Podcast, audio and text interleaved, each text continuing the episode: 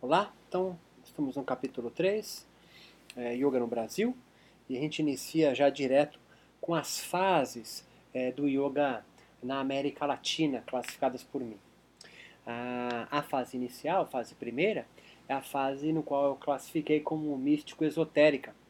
É, segundo informações colhidas nos sites dos próprios personagens, de outras fontes, é, o yoga desembarca é, na América Latina entre 1899 e 1900. É, sobretudo com a norte-americana Catharine Augusta Westcott Tingley. Essa é discípula de Blavatsky, da teosofia, né? e funda a primeira academia de yoga que tem notícia na América Latina, o Raja Yoga Academy, na capital cubana.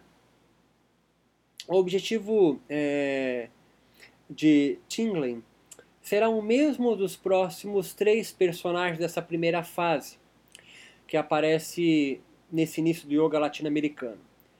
Difundir os ensinamentos yogicos por meio de denominações esotéricas, como a teosofia, o martinismo, a rosa cruz e a maçonaria.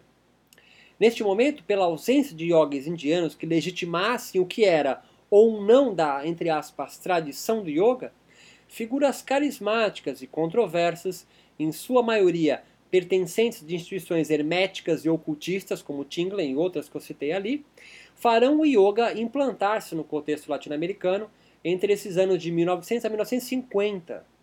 50 anos, é bastante tempo. A principal contribuição deles para o yoga é o caráter de terapia espiritual e hibridismo, bricolagem, sincretismos religiosos que difundem entre os discípulos e yogis que formam. Assim como Tinglen, é, na capital cubana, acredita-se que outro imigrante, o francês Léo Alvarez Costé de Masqueville, antes Gerel, o nome iniciático dele na França, e depois aqui é, autodenominado, que nos parece, de Swami Servananda ou Shevananda, é, ou Sevananda. Eu não sei se é de Seva ou Servananda. Os nomes trocam né, em, em fontes diversas. Este viaja à Argentina, Uruguai e Brasil entre os anos de 24 a 47 do século passado, arrolando ensinamentos secretos de uma ordem iniciática chamada de Grupo Independente de Estudos Esotéricos, o GDE. O GDE apresenta o yoga como veículo de desenvolvimento espiritual ao lado mais, mais ao lado da cabala, da astrologia, budismo e outros elementos ocultistas e religiosos do Oriente, né, é, de origem martinista e da Associação Mística Internacional, a AMO, ordem esotérica originada por outro yogi francês estabelecido no Uruguai, César Della Rosa.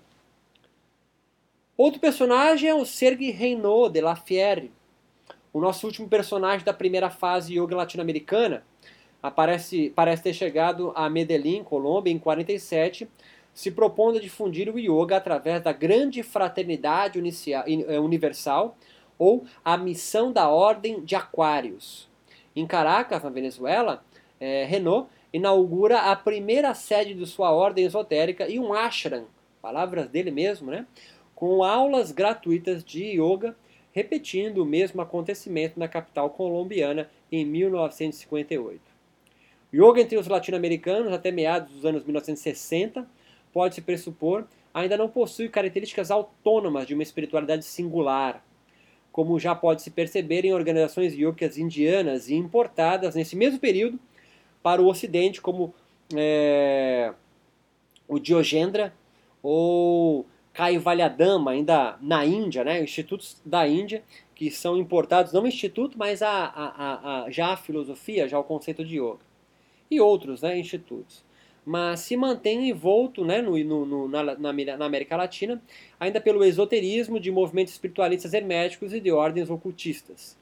Tingley, Alvarez, Della Rosa e Renault influenciam a disseminação de yoga esotérico e místico e exercem um papel quase mítico na história do yoga pelos países latino-americanos. Por isso que eles não são é, consenso é, no que a gente pode chamar de história do yoga na América Latina. mas seus nomes estão vinculados de uma forma ou de outra ao yoga, por isso eu não poderia deixá-los é, de fora deste período aí de 1900 a 1950 e 60. É... César Banjo, por exemplo, é reconhecido ainda hoje em alguns ciclos yogis modernos como discípulo de, direto de Ramakrishna e amigo pessoal do Swami Shivananda. Fato estes não confirmados pelos discípulos contemporâneos nem de Shivananda e nem Ramakrishna. E, sobretudo no Brasil, os yogis mais tradicionalistas é, negam veementemente a presença deles, a influência e a, e a, a, a importância deles no yoga latino-americano. É, concordo em relação a, talvez até a importância de, de, do yoga, mas historicamente, como fato histórico, é importantíssimo a presença destes aqui. Registro atribuem a César Band a fundação da primeira Federação Internacional de Yoga na França, Uruguai e Argentina. Estes confirmados, é, pelo menos na, na, nesse, nessas federações na França, entre os anos de 36 e 41. Os fatos mostram também a importância de Léo Costé no início do yoga sul-americano. Em 47, por exemplo, ele teria realizado uma palestra sobre yoga, provavelmente em alguma ordem esotérica do Rio de Janeiro, no Brasil, despertando o interesse do público conservador e católico, sobretudo, mas em especial de um general é, chamado Caio Miranda, que virá a ser o primeiro grande difusor do yoga brasileiro, e depois o coronel Hermógenes. Interessante, interessante registrar neste momento que o yoga brasileiro de Rose citará em algumas passagens de sua autobiografia ter sido considerado por iniciados de ordem ocultistas do Brasil e pela sincronicidade, ter palavras dele, de sua data de nascimento, 18 de 2, a reencarnação de Ramakrishna, assim como se declarar simpatizante de Shivananda, a exemplo de Léo Costé. De alguma forma, a legitimidade de Léo Costé ainda é importante na configuração do yoga brasileiro, mesmo que atualmente seja fortemente combatido por uma nova geração de yogis, como eu disse, mais ortodoxos, que negam as ligações desses primeiros yogis europeus com tradições indianas. Então, a, a principal recusa não é a presença deles na América Latina, isso não há como contestar. O que se contesta, e com todo o seu valor de contestação, é essas pretensas ligações com a tradição do yoga na Índia. Isso, este fato dificílimo de se confirmar, é apenas a palavra deles e de seus discípulos aqui na América Latina. Até aqui, podemos perceber que o yoga aporta na América Latina pelas mãos de místicos personagens que apresentavam um yoga, de certa forma, pouco envolvido com o hinduísmo, com Vedanta, com os Vedas e muito mais com as suas próprias ordens ocultistas de origem ocidental. Não são nem indianos e muito menos representantes autorizados por nenhuma escola de yoga tradicional conhecida ou confirmados historicamente que trazem yoga neste primeiro momento mas sem dúvida serão eles os responsáveis por apresentar e disseminar o yoga ao longo dos próximos 60 anos em terras latino-americanas. A fase 2 é a fase que eu chamo de visitando a Índia. É, mesmo que em 29 né, tenhamos notícia da visita do Swami Yogananda, o primeiro yoga indiano ao pisar em solo latino-americano, o estabelecimento efetivo de organizações indianas de yoga só virá acontecer realmente a partir de 50 neste período agora, que marca nessa segunda fase, né, na, minha, na minha construção histórica, de 1950 a 73, portanto, mais de 70 anos de yoga desde a chegada de Tingla em Cuba, serão os próprios latino-americanos que se aventurarão agora a traduzir o yoga da Índia para sua cultura. Como exemplo do que buscamos identificar, em 1987, o colombiano Luz Fanny Vargas narra apresentar ao seu país a tradição de yoga Anaisa, ou Anaísa, recebido por ele os ensinamentos da tradição yoga em preparação de anos por lamas tibetanos, budistas e indianos, segundo ele. Mas que ninguém tem notícia ou consegue confirmar a não ser os seus próprios discípulos diretos, e por sucessivas experiências místicas pessoais, portanto, no Peru. É, o yogi brasileiro mestre de Rose, teve o primeiro contato com o seu mestre espiritual não encarnado é, na sua biografia, ele chama de Bhajavananda, Bhavajananda, em um terreiro de Umbanda em 69. Então, não é que ele tenha recebido ou tido a experiência desse espírito num, num, num terreiro de Umbanda. De Umbanda. O que eu estou dizendo aqui é que ele teve o primeiro contato é, de confirmação do seu trabalho em um terreiro de Umbanda em 69, no Rio de Janeiro. Enquanto Hermógenes, outra figura importante do cenário yoga brasileiro, foi buscar no mesmo período confirmação do seu trabalho com yoga em sessões espíritas com Chico Xavier, no qual foi amigo e professor de yoga. Então veja bem, eu não estou preocupado aqui, porque eu não sou historiador, em levantar os dados e, e, e saber se isto historicamente é verdade ou não. Percebe a importância do que eu estou falando agora? Não. É como se eu, eu, eu, é, é, não tem importância se Jesus viveu historicamente o homem. O que nós estamos reportando aqui é a importância da, de, de, de, de Jesus histórico, né, de Cristo, da palavra dele, da, da, dos ensinamentos dele e do que ele propagou.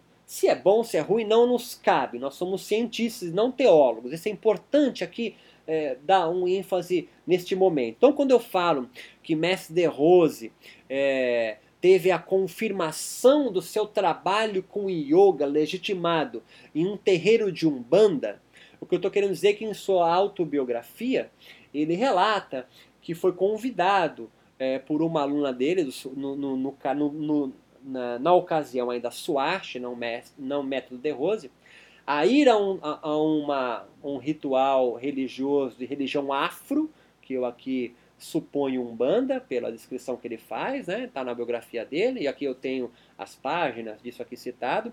Ele, nesse terreiro de Umbanda, ele diz que as entidades ali incorporadas, ele não descreve se é um pai, de, se, se é um Exu, se é um preto velho, se é se é um índio, ele diz que olha que ele olhou para o mestre Rose e viu que ele vinha com um, um, um pessoal ascensionado, né? portanto, é uma entidades né, espirituais que legitimavam o yoga dele, dizendo continue nesse trabalho. Enquanto isso, o, o, o, o, é, é, o professor Hermógenes é, é, ele confirma muito do seu trabalho na sociedade brasileira é, pela sua aproximação também, não só, também com a sua aproximação do grande espírita brasileiro Chico Xavier. Então, a primeira configuração que eu faço aqui, eu vou alinhavando isso mais para frente.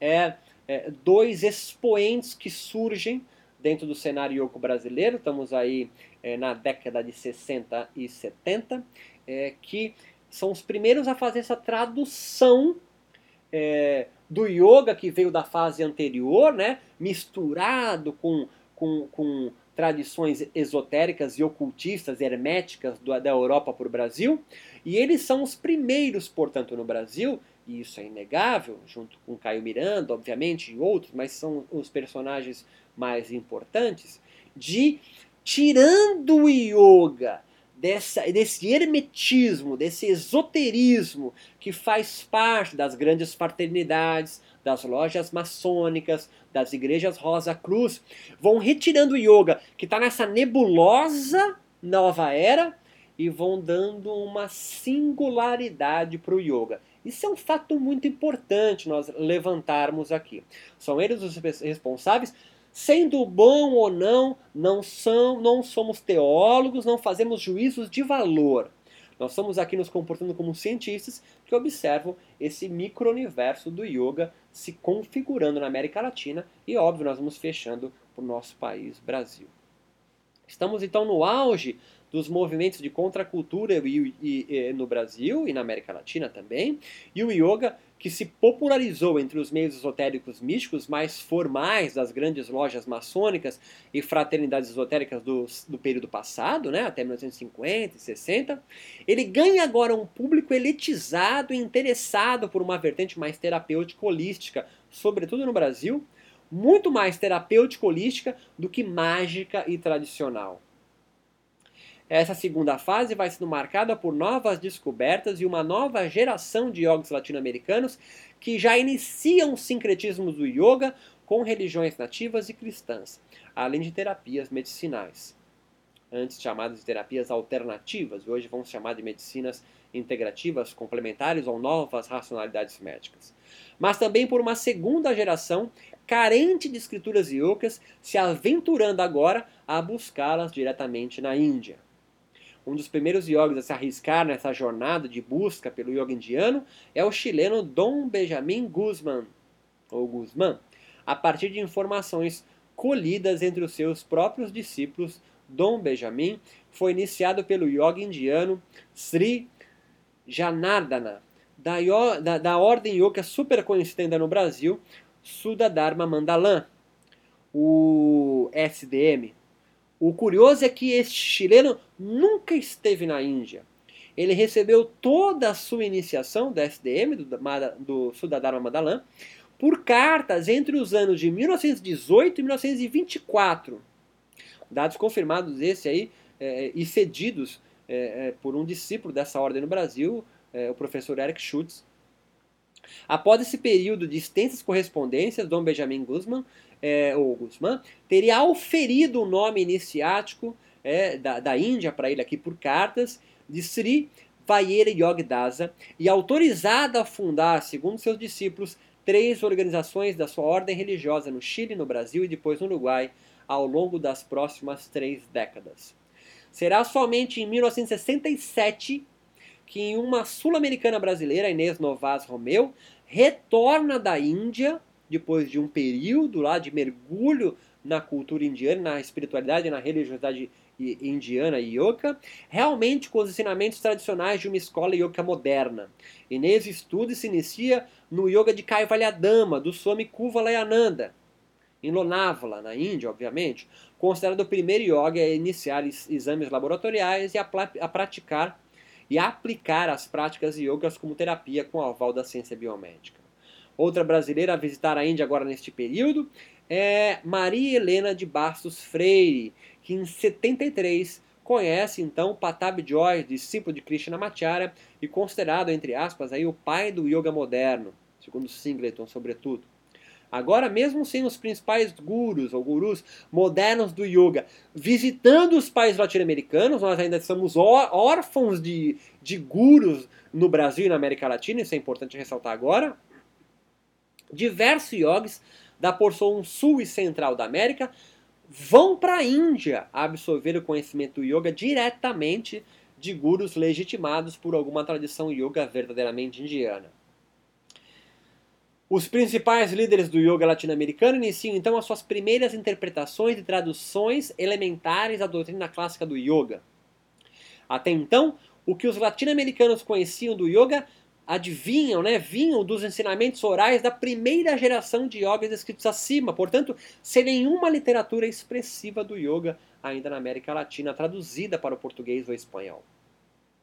No início dos anos 70, um grupo de yogis, eh, discípulos, eh, dos eh, yogis discípulos brasileiros de Léo Costé, aquele que veio é, é, é, da França para a Argentina, veio de trailer até ali a Serra da Mantiqueira no Rio de Janeiro, monte seu ashram e vai fazer aquela palestra, talvez numa loja maçônica do Rio de Janeiro, no qual o general Caio Miranda conhece, e depois muitos professores da Academia do Hermógenes também advêm deste, deste ashram né, é, de Léo Costé.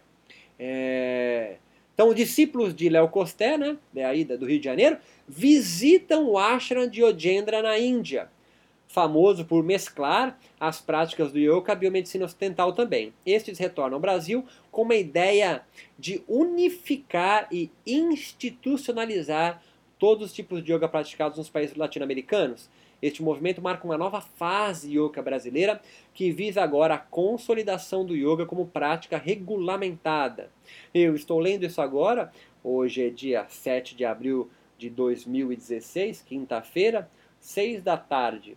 É, digo isso porque está agora no momento no Brasil é, é, é, tentando ser aprovado uma, um projeto de lei de um deputado do PMDB aqui, da Câmara dos Deputados, é, por uma comunidade yoga que ainda está velada, a gente não sabe qual é, buscando a regulamentação do yoga no país. Então, é, nós estamos falando aqui de 1970, depois eu acho que em 98 teve uma outra, um outro movimento para regularizar o yoga, e agora em 2016 outro, e nós ainda nunca conseguimos chegar num consenso entre todos. O yoga nessa próxima fase agora irá ganhar popularidade e yogis mais ortodoxos, preocupados na crescente descaracterização dos valores espirituais do yoga, buscam então institucionalizar o yoga. Então perceba, não há nada de novo no horizonte 2016 de uma de um lado yogis tentando regulamentar o yoga como profissão e outros lutando para deixar o yoga livre. Só que agora em 70, isso é interessante da história, é ao contrário, são yogis que vêm da Índia, portanto vêm com uma carga de, que, de, de um yoga mais tradicional, pelo menos na, na, na visão deles nessa década, é, querendo vir para o Brasil colocar a casa em ordem e regulamentar e regularizar e mostrar qual é o yoga. Então, a, a, hoje o papel se inverte, né? Nós estamos aí 40 anos depois, é o contrário. São é, é, yogis tradicionalistas que lutam para manter o yoga livre. Em 70, são yogis tradicionalistas que lutam para regulamentar um yoga no Brasil. Essa terceira fase agora do, do yoga é a fase do yoga indiano, conhecendo yogis latino-americanos. O yoga indiano, conhecendo os yogis latino-americanos, a gente fala na próxima aula, mas só para fechar essa aula aqui com esses dois períodos, o que é importante a gente ressaltar aqui é que de 1900, quando o yoga chega na, em Cuba, depois na Colômbia e depois outros países latino-americanos, pelo, pelo, por europeus, é, é, o yoga ainda não tem nenhum guru, não tem nenhum guru indiano, nenhum sadhu indiano ou yogi indiano de nenhuma tradição que vem para o Brasil. Passamos então praticamente 70 anos sem a visita de nenhum yogi aqui, no sentido de, de, de, de, arregimentar, de construir solidamente uma tradição de yoga quaisquer que seja. Ao contrário da Europa, ao contrário dos Estados Unidos, que desde 1897 já temos um yoga aqui, Vivekananda, discípulo de Ramakrishna, como a gente já contou essa história, é, é, é, é já representando uma tradição. Gostando, gostando ou não, uma tradição ou outra, isso sempre vai acontecer, mas pelo menos tínhamos o yoga legitimando. Nós passamos aqui na América Latina 70 anos sem isso. Então é óbvio que se não, não, não houve em 70 anos nenhum organização, federação ou uma tradição que legitime o yoga como uma espiritualidade, como que é espiritual, mas ele chega, é óbvio que por uma própria característica sincrética de nossa cultura latino-americana, o yoga sobrevive, mas sobrevive se adaptando, sobrevive sincretizando, sobrevive se mesclando com o cristianismo, se, se, se envolvendo com religiões nativas como é, a Umbanda, por exemplo, e também com o Espiritismo. Então isso é muito óbvio e é muito claro. O que isso vai causar? A gente vem nas próximas aulas, no qual a gente estuda o yoga indiano ou os yogis indianos, conhecendo os latino-americanos.